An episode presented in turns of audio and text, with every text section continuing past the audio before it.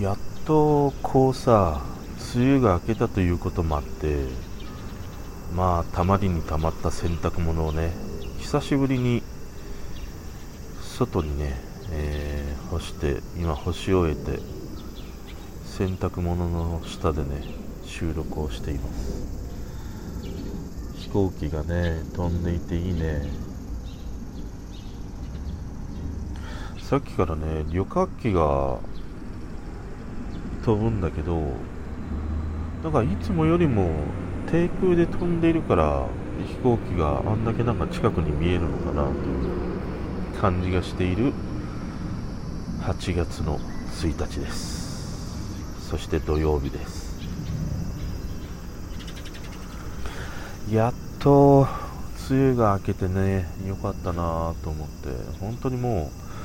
う明けないままに行くんじゃないかなと思ってその梅雨って長引いて、なんかそのあまりにも長引いてね、8月に入ってしまったりすると、あのあえてね、梅雨明け宣言をしないままに、あのしないっていうこともあるらしくて、だから今年はもしかしたらその梅雨明け宣言がなされないままに、いつの間にか気がついたらね、梅雨が明けてるみたいなことになるかもしれないみたいなね、ことを言われていたんだけど、今日のね8月1日にやっとこう梅雨明け宣言されてうん。本当待ちに待ったって感じだね。でこうやってね久しぶりになんか空を眺めたし雲が流れるのをなんか見たしね。もうここずっと天気がね、本当に悪かったからさ、空を見上げるなんてこともしないし、雲がどうしたこうしたなんてね、思う幅もなくて、ただただ雲はね、あの、よどんでずっと沈殿しているようなさ、感じだったりしたからね。だからこうやって久しぶりに雲が眺める様子とか、その雲の合間から見えるね、この青空っていうのは久しぶりだし今はねうちの近くの学校のねチャイムが鳴っていたりはするんだけど今日はなんかいろんな音が入っててむしろちょっといいかもしれないね。今こうやってセミの声も入ってくるし、まあ、鳥の声とかねもううちは本当になんか、まあ、賑やかなんだね、窓開けるとね。でもやっぱりなんか分かりやすいよね。あのー、セミの声が聞こえてくると、梅雨が明けるっていうサインでもあるから、本当にうちの近所だとね、セミが鳴き始めて、えー、翌日、翌々日ぐらいかな、の今日にはもう梅雨が明けたからね、やっぱセミはそういう意味では賢いなと思ったりするね、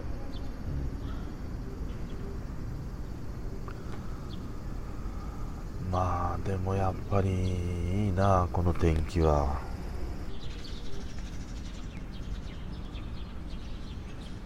やっぱなんかこうやってぼーっとさ空の 空眺めてるとねやっぱりなんか地球は本当に水の星だなってことを思ったりするよね。この間、あの NASA がね、あのアップしていた火星の映像があってさ、で、火星から、まあ、火星の探査機からね、送られてくる画像を、え再編集して 4K 動画にしたっていうのがね、まああるんだけど、あれを見るとさ、結構火星もなんか生きられそうだなみたいなことを思うんだね、一見ね。なんか土みたいなものがあるし、岩みたいなものもあるしね。でも、まあ、全く水もなければね、なんかもちろん植物とかね、そういうものも一切ないわけだから、ただただなんか、まあ、ああいうね、土みたいな状態だったりはするんだよね。まあ、なんか地球にもさああいうような場所っていっぱいあったりするからね。なんかいつの日か火星に住めるという日も来るのかなとは思うんだけど。でもこうやってまあ地球がさ水の星で、まあ、そこから派生して植物だったりとかね、まあ、虫みたいなものであるとかそこからまた動物になりさ、まあ、人間みたいなところにたどり着くっていうやっぱりそれを考えるとものすごいなんかやっぱ奇跡だなみたいなことをやっぱ改めて思うよね。であの星の純烈にしてもさ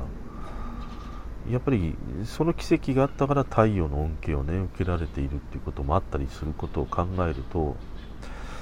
っぱいろんなその奇跡の事柄が重なった結果まあ今があるなみたいなねことをまあ思ったりするんだよね。だからなんかこう奇跡の連鎖みたいなねことででまたその中にね人々が生まれ生き生活しでまたそれが国によってさまあいろんなその言語や価値観みたいなものをね持ってこうやって生きているっていうことがうんなんか不思議だなとも思うしね。なんかこういうことを思うっていうことはなんか俺もいよいよなのかみたいなことことを思うよね。なんか空を眺めていや空が綺麗だっぺとかさうちの田舎のじいちゃんじゃないんだからさでもねやっぱいいね。空はいいよ。本当に。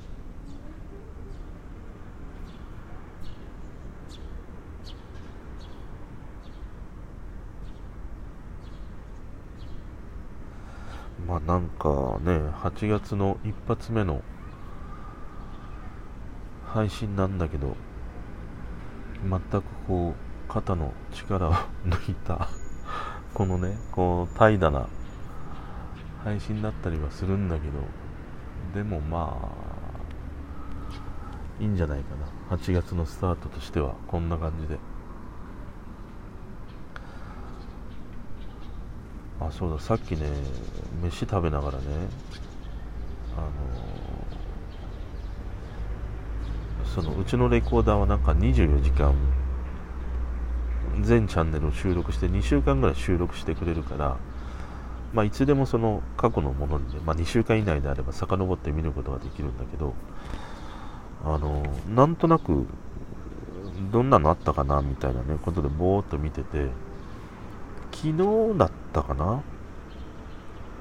あの放送されているテレ朝のドラマで「真夏の少年」っていうのがあってでなんとなくそのタイトルが気になってさ。で、まあ、再生ボタンを押したんで。で飯食べてる間だったからいや別にとりあえずなんか音がしてればいいやみたいなことで、ね、つけて。でつけたんだけど最初冒頭からさもうなんか面白くねえなみたいな 感じで。でもまあまあいいやと思ってね。そしてあの昨日が第1話目だったからまあなんとか最初はねこう我慢して見ていたんで。で1時間ドラマだったんだけど最後見終えてね涙してたんだよ。トドのつまりまあハマってしまったというねドラマで、で、調べるとね、えー、っと、テレ朝の金曜ナイトドラマ、真夏の少年1945-2020っていうね、まあ、ドラマで、えー、コピーがね、自由を感じない若者と自由を奪われた兵士が時空を超えて出会ったっていうね、えー、博多華丸だ、博多華丸さんが出てるんで、あの軍人みたいなことでね。戦時中の軍人が、まあ、現代にタイムスリップしてで高校生と関わっていくというね、まあ、ドラマだったんだけどあの、まあ、その中のセリフがあってさその怒りは正しく使ってなんぼっていうね、まあ、セリフがあってそこが妙に突き刺さってしまってさや